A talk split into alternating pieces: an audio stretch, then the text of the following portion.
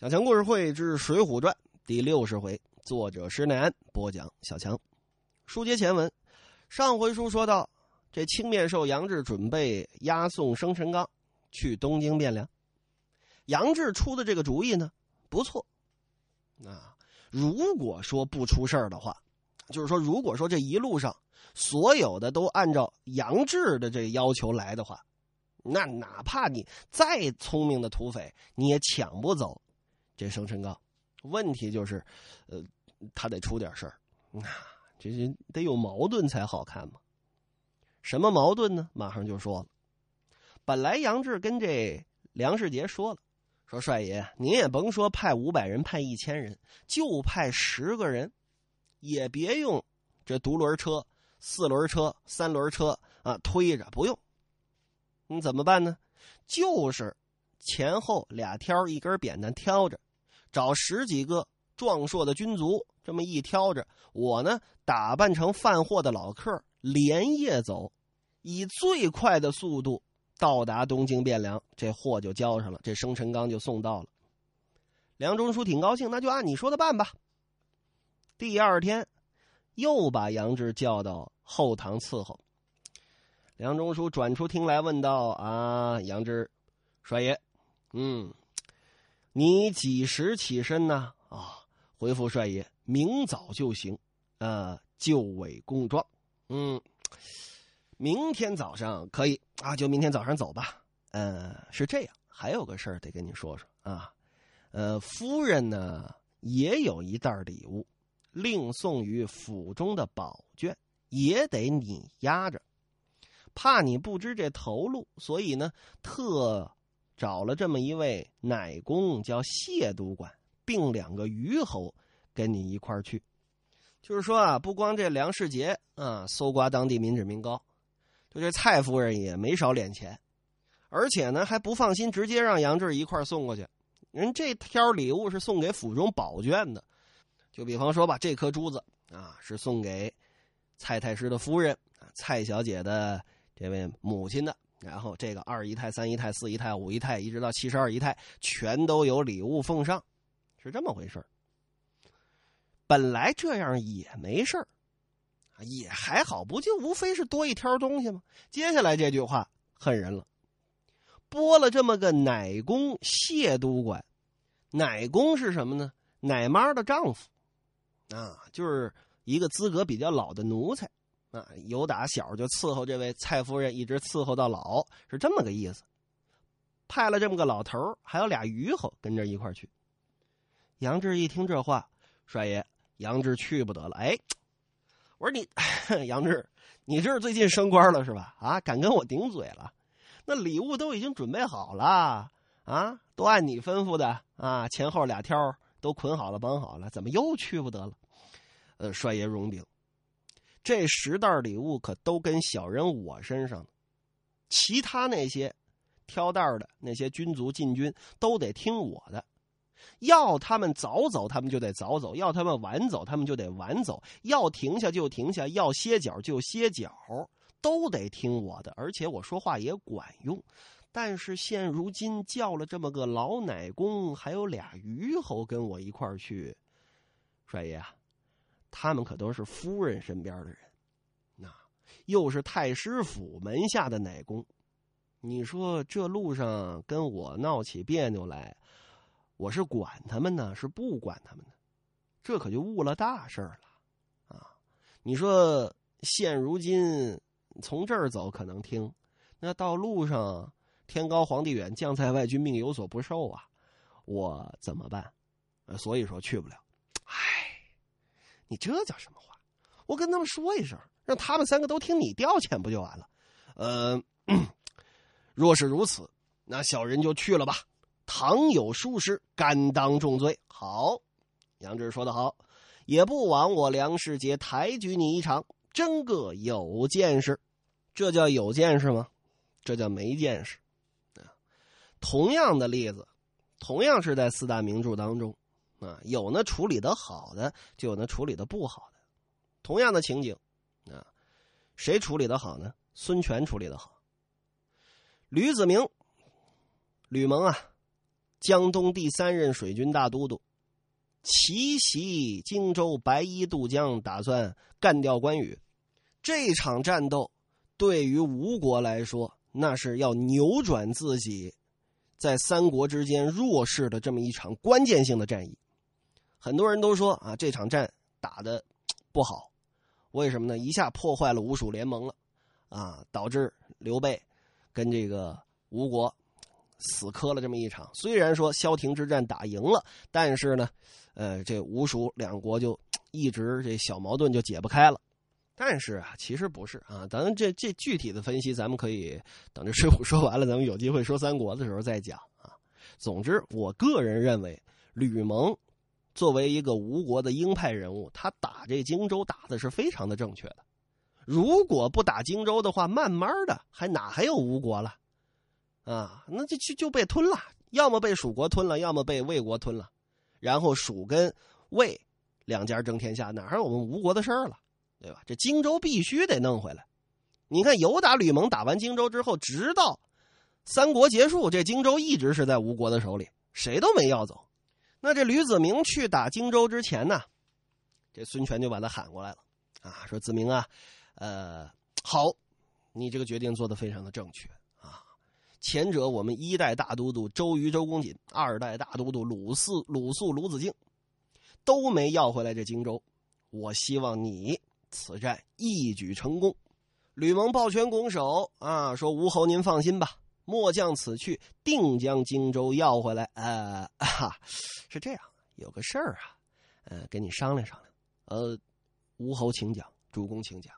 呃，是这么事我有个侄子，你可能也认识，姓孙名桓，字安东。我想让他呀跟你一块儿去，啊，你们两个来共同指挥这场战斗。这叫干嘛呢？首先说，孙权作为一个封建时代的这么一个割据势力啊，他这个做的对，就是说让自己同姓的、同族的孙氏的这些子弟镀镀金，领点战功啊，对吧？这关键战役去刷点经验值回来啊，以后好提吧。吕蒙当时一摆手，那我不去了，啊，主公，我这话跟你这儿放着呢，啊，将在外，君命有所不受，一个人指挥就已经很难了。现在你又派了这么一个宗族子弟过来，你说我管他是不管他，啊？那这么的，您要派我去，派我吕蒙、吕子明去，你就别派这孙桓、孙安东；你要派这孙桓、孙安东，你就别派我吕蒙、吕子明。哎，您看着办吧。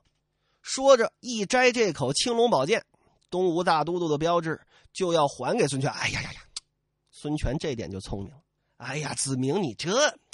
我就逗你玩了，是吧？你你这个人小心眼儿，我跟你说，来来来，你你摘那个剑干嘛？你挂挂挂上挂上挂上。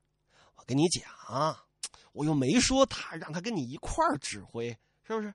你是全权领导人，啊！我我我跟你讲，整个这白衣渡江这个战役当中啊，谁要不听你吕蒙吕子明的话，拿我这口青龙剑啊，先斩后奏，杀了再跟我说，没问题。呃，但是呢，这孙桓呐，确实挺有才能啊。呃，毕竟是我的侄子嘛。呃，这样吧，呃，让他给你押运粮草，让他负责后勤，你看怎么样？吕蒙斜了眼看着孙权，主公，真是让他只管粮草。您放心，啊，如果他他敢多说一句话，我这孙字倒过来写啊。你子明，咱咱就这样吧。啊，那得了。所以，吕子明打荆州。搞掉威震华夏的关羽，那凭的是什么？凭的是三军听命。但这梁世杰很明显就没有孙权的这种才能啊，他就没想明白这个道理。而且，为什么说《水浒传》写的好呢？就是说，这一点上，就是梁中书该吩咐也吩咐了，他也像孙权一样吩咐了。但是杨志这个人跟吕蒙可就不一样了啊！你看，孙权跟。梁世杰，咱分析过了，咱们再来对比一下吕蒙跟这杨志。杨志不敢真管呐，吕蒙那可是瞪眼睛就宰人的主你要谁，甭管是甘宁也好，凌统也罢，不听我将令，咔嚓一刀宰了你了。少了你这么一个将，只要荆州打得下来，这事儿还是这事儿。但是这杨志不一样啊，您就听我一会儿我会说，这杨志走在这一路之上，无处的地方啊，无数的地方。本来都可以顺顺利利的过去，他就是不敢得罪死这个人。如果杨志真说啊，像吕蒙一样，就特别的对士卒严格要求，死活也得按照我说的去做。不服的，我咔嚓一刀剁了你。这礼物也能送到东京汴梁去，问题回来怎么办？这老奶公，这两个虞侯都是蔡夫人那边的人。那到了蔡府那儿的人饶了辽年，回来了之后，蔡夫人能不给你小鞋穿？所以呢，他这矛盾，这有意思的地方就要来了。但是呢，越有意思，也就透着这杨志，离那倒霉催的就不远了。总之吧。第二天一早，梁中书把这几位都喊过来，吩咐了，说：“这样吧，啊，那个杨志、杨提辖呢，情愿委一纸领状，押解生辰纲十一担金珠宝贝赴东京汴梁太师府交割，此事的干系都在他身上，你等三人给他作伴而去。”一路上早起晚行住歇，皆要听杨提辖的言语，不可以反对。夫人之处吩咐的够当，你们三个人要小心了，理会了，早去早回，休有闪失。第二天五更天，府里把这袋儿都撂在了厅前，这老督管俩虞侯，啊，又挑了这么一小袋金箔，一共十一袋捡了十一个身子够壮的禁军，都做脚夫打扮。杨志戴上了斗笠，身穿青纱衫系了缠带行旅麻鞋，挎了一口腰刀，提着一把坡刀。老督管打扮成老客的模样，两个虞侯装作了陪行的下人，个人都拿了条坡刀，又带了几根藤条。梁中书赋予了扎富书城一行人吃得饱了，拜别了梁中书，上路了。此时是什么时候呢？农历五月半，五月中旬，正热的时候呢。原文上写：“虽是晴明得好，却是酷热难行。”昔日吴七郡王有八句诗说得好。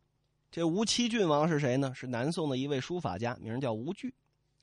说玉屏四下朱兰绕，簇簇游鱼细平灶。店铺八尺白虾须，头枕一枚红玛瑙。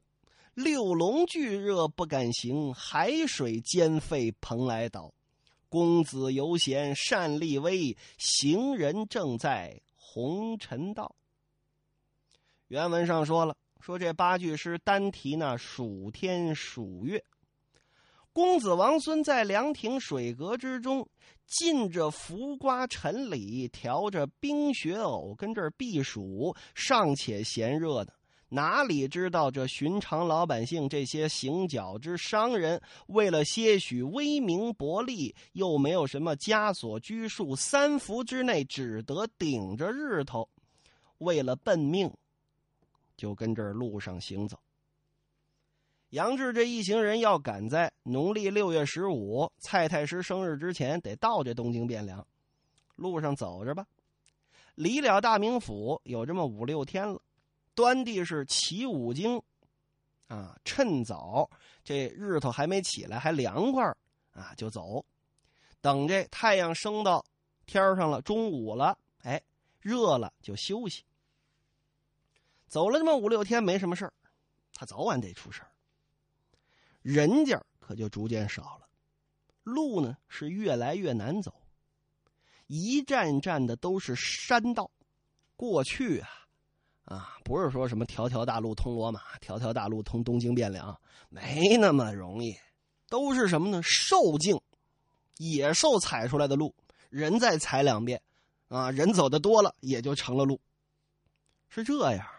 路是越来越难走，不像现在啊！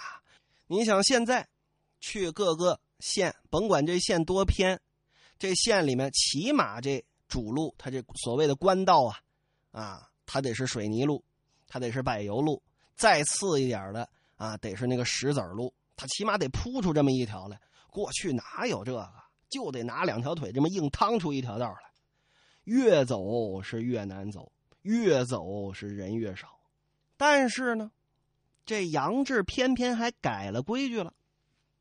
前面五六天人多的时候吧，正常着走，啊，比方说啊，起五经，天还不亮呢，哎，就开始走，趁着凉快嘛。然后到了天热的时候，咱就歇着了。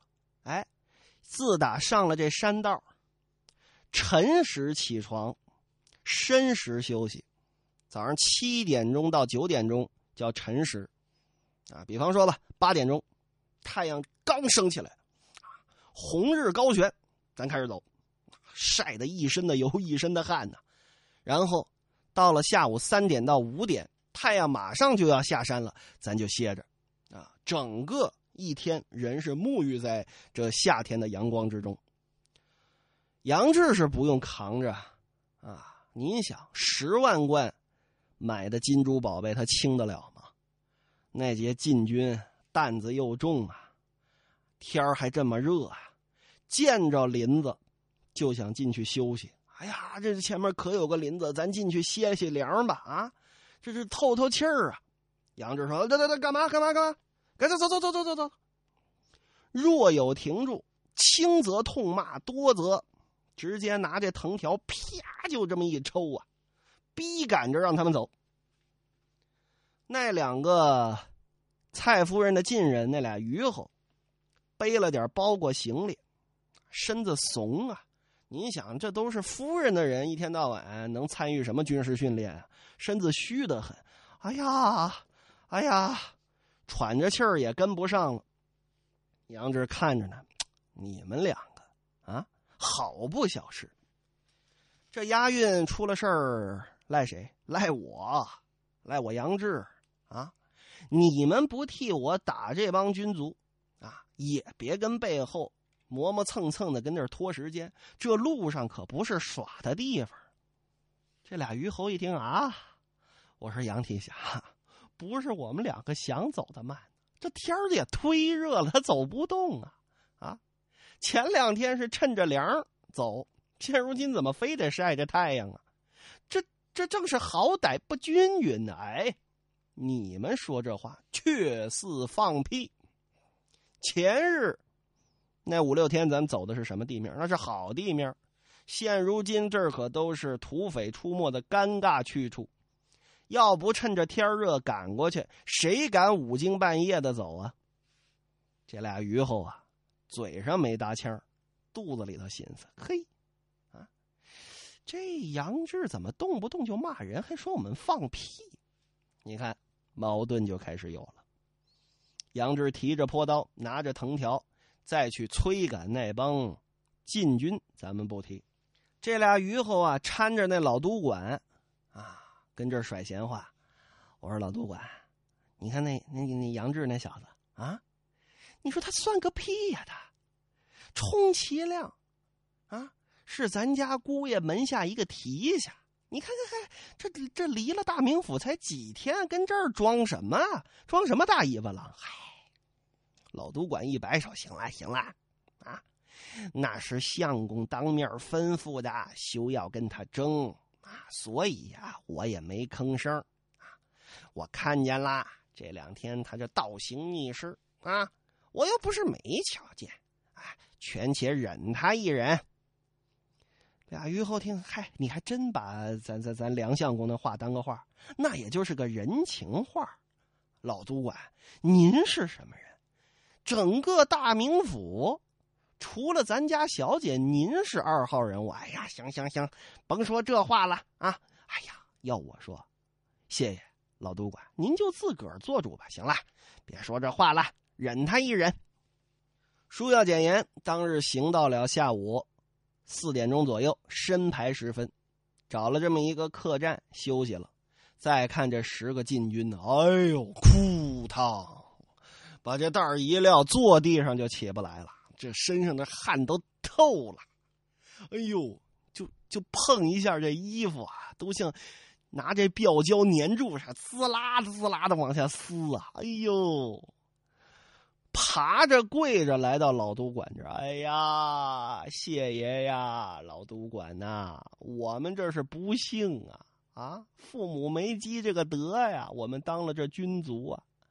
我们要知道被这趟差派出来啊，这样的天儿挑着这么个担子，这他妈两天还不挑枣行，动不动老大的藤条就打过来。都是一般的父母皮肉，我们哥几个怎么就吃这个苦呢？行了，行了，行了，你们也不要怨，不要喊啊！这这这没几天不就到东京了吗？等到了东京啊，甭说太师那儿啊，哎，爷爷我这儿自有赏给你们哥几个。哎呦，老督管呢，成您这情了啊！要都像您这么对待下人呐，我们还有什么怨言呢？这边过了一宿。第二天天还没亮呢，众人可就起床了，打火做饭。吃完了饭之后，趁着天儿阳光还没出来呢，就要走。杨志一看，哎，你们干嘛去？啊，该睡觉睡觉去，到时候我说让走再走。这众军汉可就有点不爽了。我说杨爷，提下，趁早不走，太阳晒着谁好受啊？啊？那个时候我们走不动，累的不行，打的可不是你，挨打的是我们。嘿，你们这帮王八蛋懂个什么？杨志提着藤条就要打，众军卒忍气吞声，只得睡了。你看，这就是杨志犯的一个错误，这就是杨志跟吕蒙不一样的地方。杨志呢，是都得罪了。你看，左一个。好似放屁，右一个你们他妈的懂什么？啊，嘴里就不干净，而且呢，没有跟这位老督管搞好关系。那两个虞侯能跟老督管搞好关系，你就不能吗？对吧？你在出发之前请人吃顿饭，是吧？该说的都说好了啊，许下来，说这个到时候啊，这这儿有多少两银子啊？这个谢爷啊，老都管您收着啊。小人呢也多闻得您在大名府这么有一号，这一路之上还望您多多照顾，给兄弟个面子啊！等到回来之后，少不得又有这么一份人情。这杨志他就是个好汉，他不会说这种话呀。